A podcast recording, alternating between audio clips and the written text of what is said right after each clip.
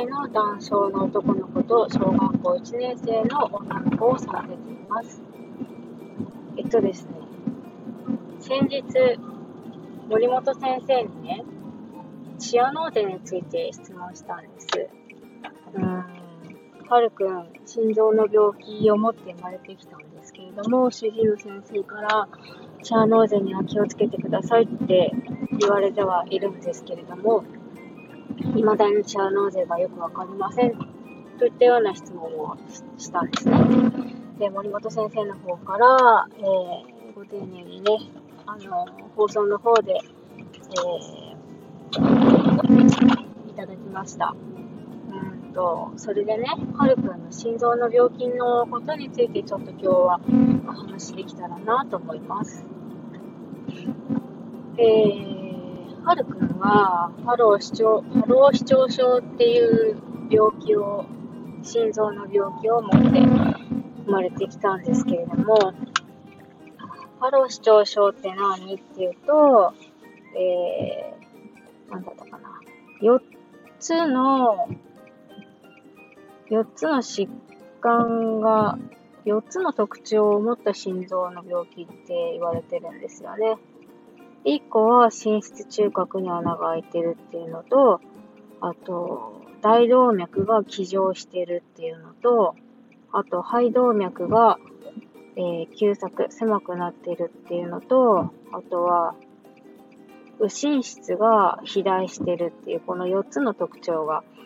あるんですって。で、はるくんも、うん、その通り、えー、心室中核、真ん中の壁に、心臓の真ん中の壁に穴が開いてたっていうのと、えー、大動脈っていう、こう、全身、心臓から全身に巡る方の太いパイプが、うん、気状って言って、どこだったっけなどっかにまたがってるんですよね。またがってるのと、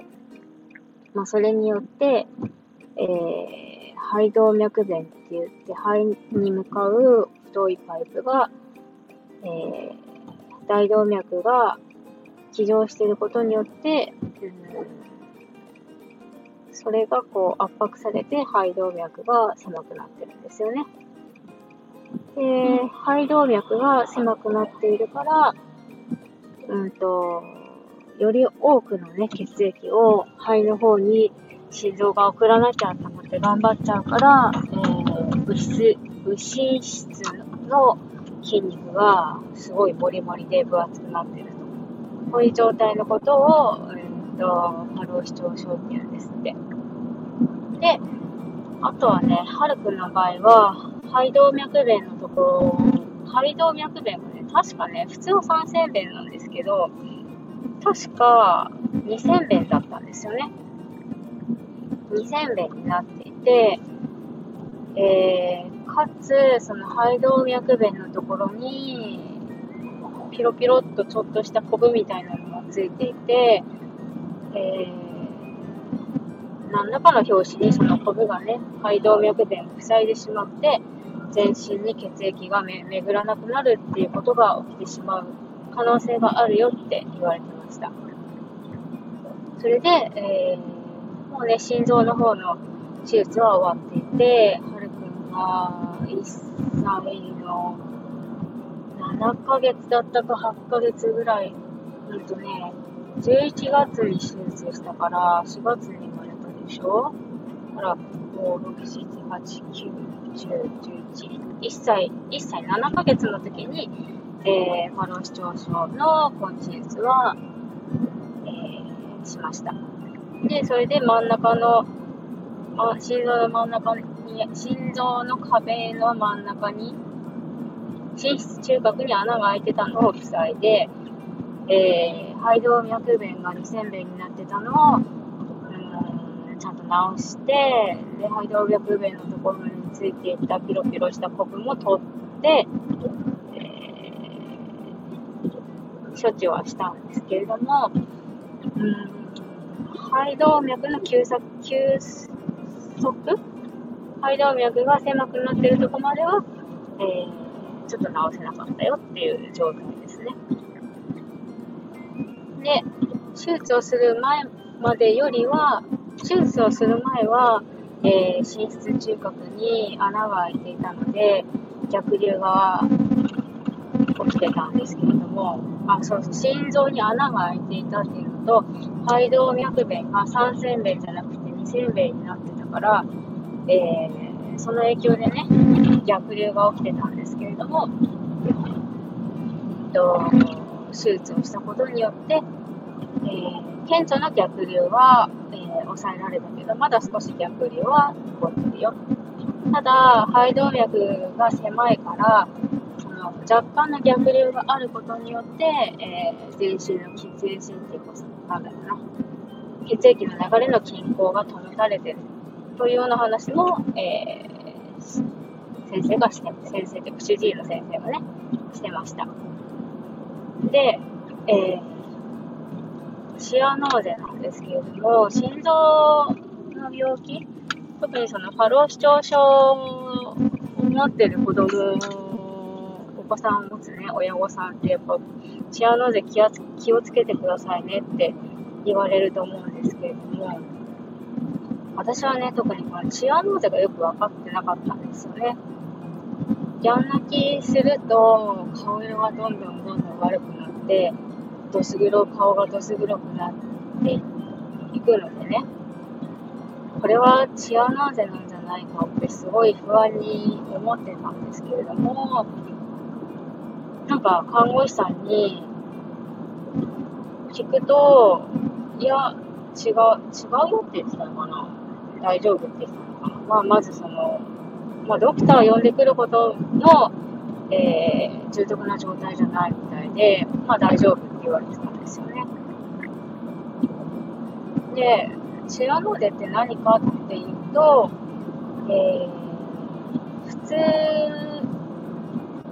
通常時は、全身にね、その、なんて言ったらいいのかな。静脈と動脈っていうのがあって、どっちだったっけどっちかが、酸素が乗っかったヘモグロビンが全身を巡ってて、で、どっちかが酸素を使い切った、えーグロビンが戻ってくる結果なんですよね、確か。で、えー、酸素が乗っかった血液は、うん、鮮血で真っ赤っかなんだけど、えー、酸素を使い切った血液は、えー、酸化してるか、酸化してるからって言っていいのかな。まあ、血液は真っ赤っかじゃなくて、ちょっと黒っぽくなるんですよね。チアノーゼって真っ青っていう唇が真っ青で顔色も真っ青なんてそんなイメージがあったんですけれどもハルくんを見ていると、ギャン泣きすると顔がどす黒くなっていたのでどす黒いってことは、うんと、なんだろうな酸素が乗っかってない血液が全身を巡ってしまっているよってことになるから、やっぱり感覚的に、うん、ギャン泣きしてどす黒くなったチアノーゼ、チアノーゼだな。バロー視聴症の子でギャン泣きして顔色がどす黒くなっているっていうのは、私はね、私はチアノーゼなんじゃないかなって今は思ってますね。で、えー、気をつけなければいけないのは、ギャン泣きした後に、そのチアノーゼが、えー、収まるのかっていうのと、あと、ギャン泣きしてチアノーゼになりました。その後元気になればいいけれども、元気にならなくてぐったりしている。こういう状態はやっぱ危ないので、えー、迷わず病院に行こうだと思うんですよね。で、チチアノーゼってその全身の、うん、に巡ってる血液の酸素飽和度が落ちてる状態のことを言うからゃあこれはどうやったら調べわかるの？っていうとやっぱりパルスオキシメーターみたいな機械を使わないとやっぱね目視とかだけではっきりねちゃんとした値っていうかちゃんとしたことはわからないんですよね。だから、不安だったら、パルスオキシメーター買った方がいいのかななんました。これね、楽天とかでも6000円ぐらいで買えるんですよ。6000円で安心が買えるんだったら、全然ね、払っていいレベルだと思うんですよね。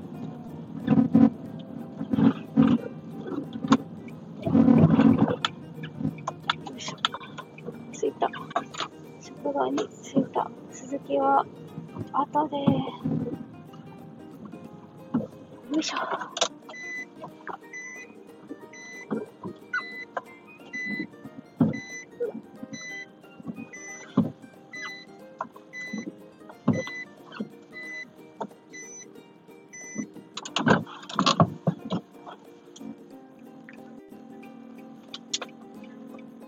そう、今日の日付を言うのを忘れてました。今日は2021年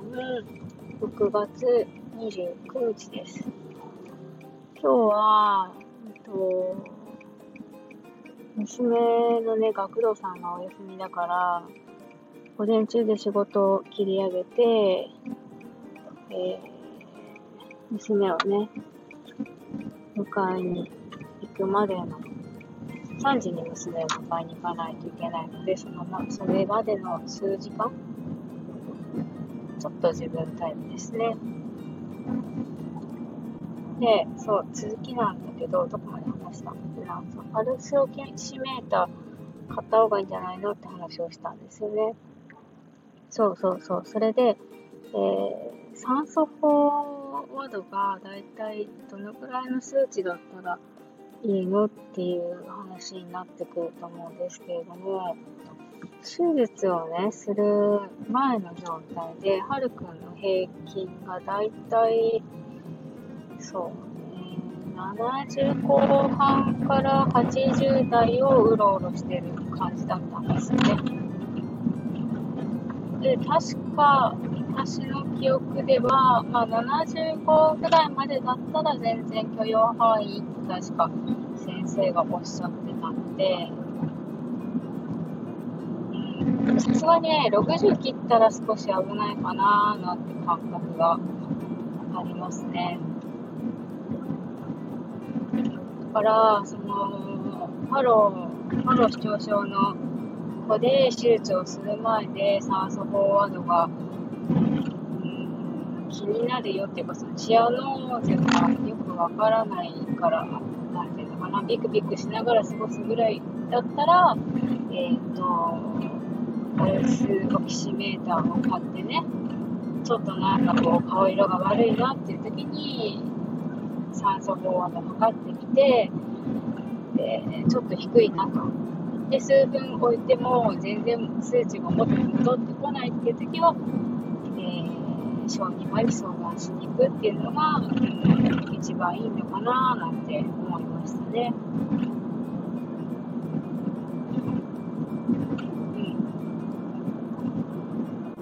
まあ、はるくんの心臓の話は今日はここまで。最後までお聴きくださいましてありがとうございました。それではまた。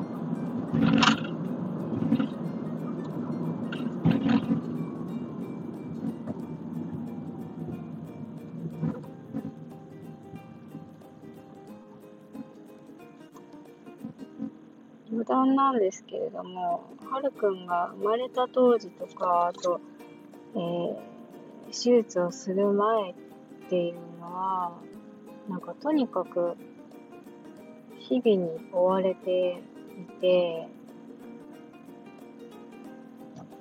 そうね、生まれたばっかりの頃は、心臓のことっていうよりも、えー、ヒルシュースプルー病のことで頭を悩ませていたから、そっちのことで頭がいっぱいで、ファローのことまで頭が回ってなかったっていうのもありますし、う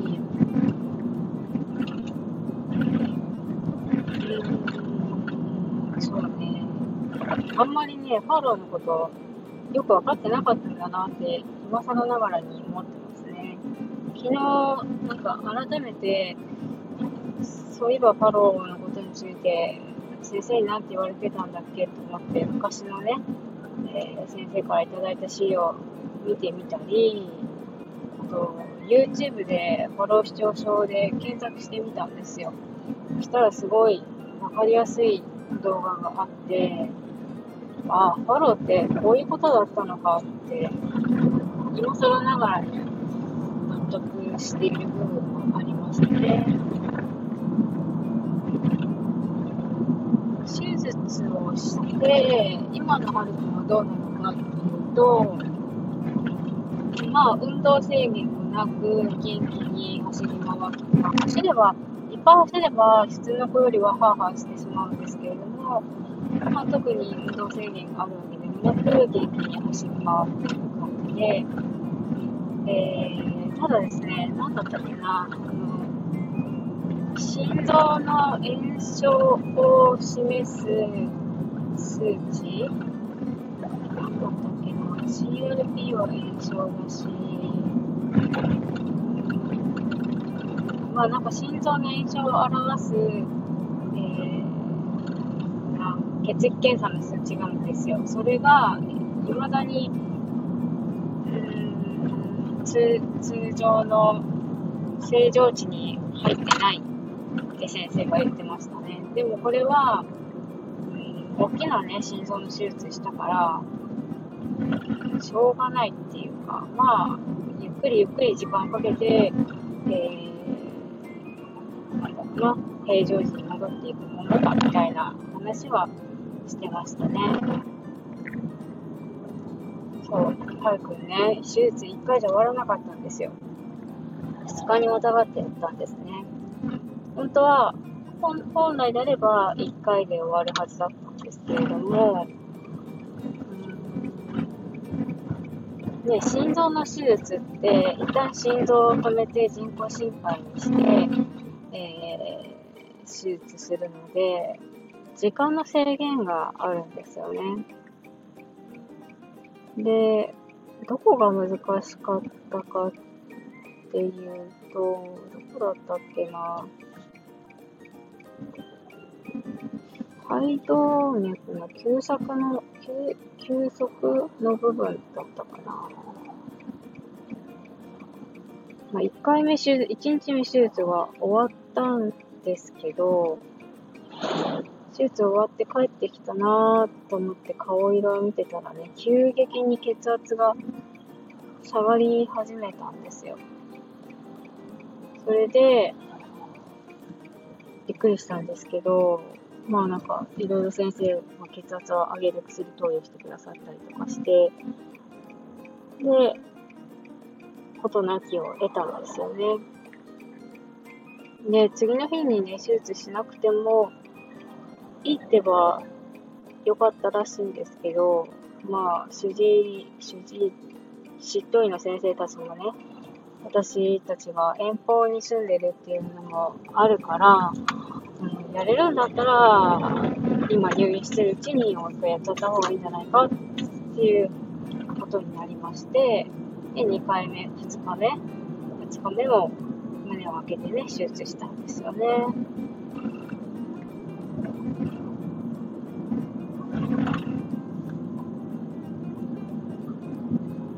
なんかね、そういうことがあったから、うん、秋田じゃなくてよかったなって正直思ってしまいましたね。やっぱ、うんと、秋田のね、大学病院よりは、神奈川の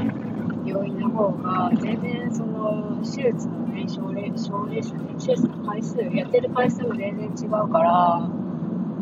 すごい安心感もあったし、もしかしたら秋田でやってたら、今みたいに元気には走り回れてなかったかもしれないし、だから、時、主治医の先生に相談して、県外ならできるよって言ってくださって、県外で手術することになって本当良かったなって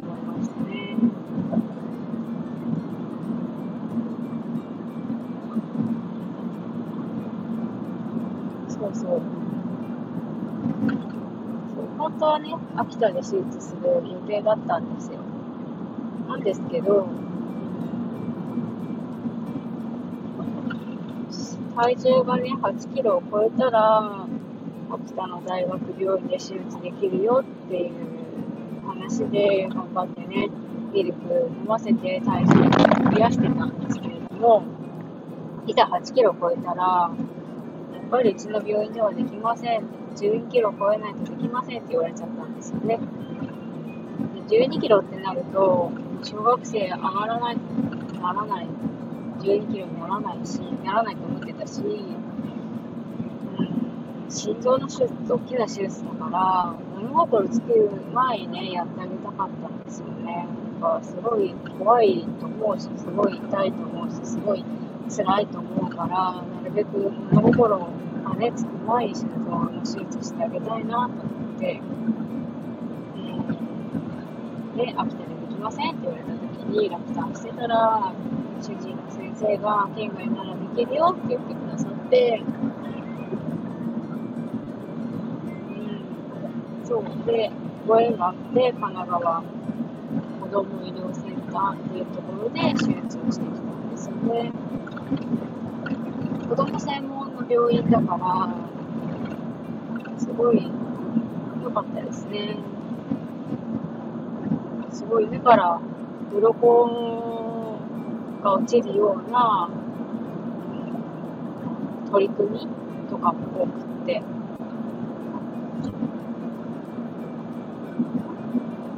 秋田県内は子供の入院ってなると必ず親がね、付き添いしないといけないんですけれども、神奈川子ども医療センターは、完全看護だから、早朝から夜間のね、看護師さんたちが見てくれるんですよ。なんだけど、どうしても子供と一緒にいたいよっていう親御さんがいたらね、それはそれで泊まることもできるんですよ。だから、預けられるっていうのもできるし、一緒に泊まるってこともできるのでそういう選択肢があるっていうのも素敵だなと思うし、あのね、各お部屋のね、入り口に必ず看護師さんがいるんですよ。これもすごい心強かったですね。なかったらすぐ呼べる。呼べは来てくれるから。秋田の田大学の小児科は、うんと、病室とね、ナースステーションがちょっと離れてるから、なんかね、異変があったら、あの、ナースコールを押さないと看護師さんが来てくれないんですよね。でも、ね、やっぱこう、四六時中ずっと赤ちゃんと一緒にいるわけにいかないじゃないですか。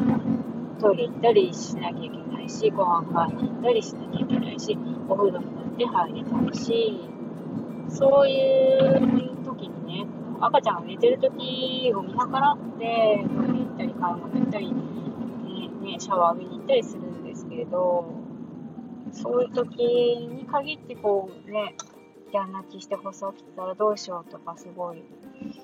不安でしたね。あの、なんだろうな、優しい人だったら、その、ね、心臓の病気だって分かってる赤ちゃんが入院してて、えー、赤ちゃんがギャン泣きしてたら、ちょっとあやしてくれるお母さんがいたりとか、ちょっと看護師さんに声かけてくれるお母さんがいたりとかするんですけれど、みんながみんなね、そうじゃないので、赤ちゃんが泣いてても、私知りませんよって人がいるし、そこはやっぱね、強制じゃないから、親の方としては、ね、心配ですよね。でも神奈川子ども医療センターは、えー、病室のね、入り口に必ず看護師さんが移動できる机、コロコロ、キャスターがついたね、移動できる机の上に、えーと、パソコンとかなんか必要なものいっぱい載ってあって、で、病室のね、入り口で作業してくれてるんですよ、看護師さんが、必ず一人はね。で、うんと、病棟も、なんだろうな、ドーナツ型になってて、真ん中にナースステーションがあって、それを囲むように各お部屋が配置されてるんですよ。だから、なんかあったらすぐね、あの、駆けつけてくれるし、あとね、えっと、保育士さんが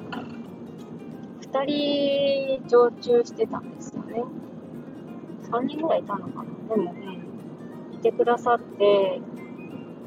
で、まめにね、病室に顔出してくれるんですよ。で、えっと、看護師さんが忙しくて、赤ちゃんたちがぐずってて、面倒、その看護師さんがね、見てあげられないときは、その、保育士さんがあやしてくれたりとかしてるし、そう。大学、秋田の大学病院の保育士さんは、基本、なんだろうな、保育ゾーンにいて、美容室までは来なかったですからね。だからその、なんかこう困ってる子はいないかなみたいな感じで、まめに保育士さんが、えー、お部屋までね、来てくださるっていうのもすごく心強いなと思ってました。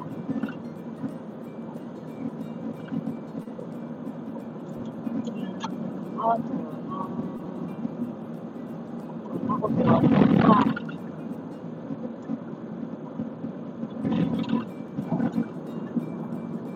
そうそう。ICU の看護師さんがすごい優秀な看護師さんたちばっかりで、なんかね、こっちがわかんないことを質問しても、すごいわかりやすく的確に答えてくれるんですよ。だから、あすごいプロなんだなと思って過ごして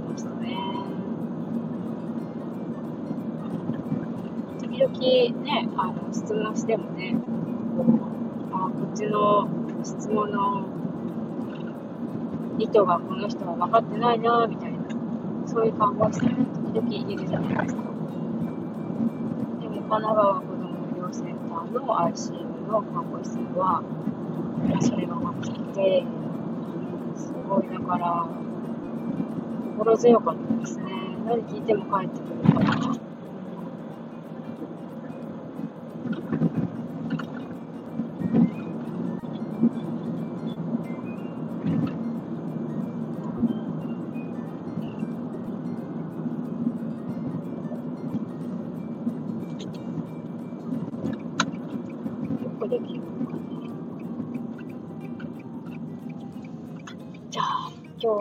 ろはここまで。それではまた。